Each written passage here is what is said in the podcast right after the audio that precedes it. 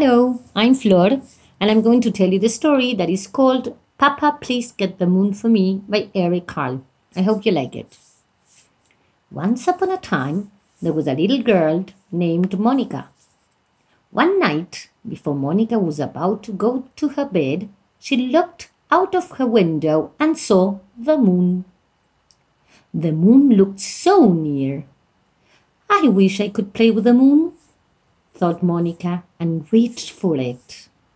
But no matter how much she stretched, she could not touch the moon. Papa, said Monica to her father, please get the moon for me. Papa got a very long ladder. He carried the very long ladder towards a very high mountain. Then Papa put on the very long ladder on the top of the very high mountain.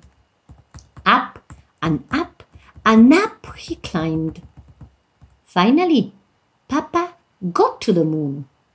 My daughter Monica would like to play with you, but you are much too big, said Papa. Every night I get a little smaller. When I'm just the right size, you can take me with you, said the moon. Indeed, the moon got smaller and smaller and smaller. And when the moon was just the right size, Papa took it. Down and down and down he climbed. Here, said Papa to Monica, I have the moon for you. Monica jumped and danced with the moon.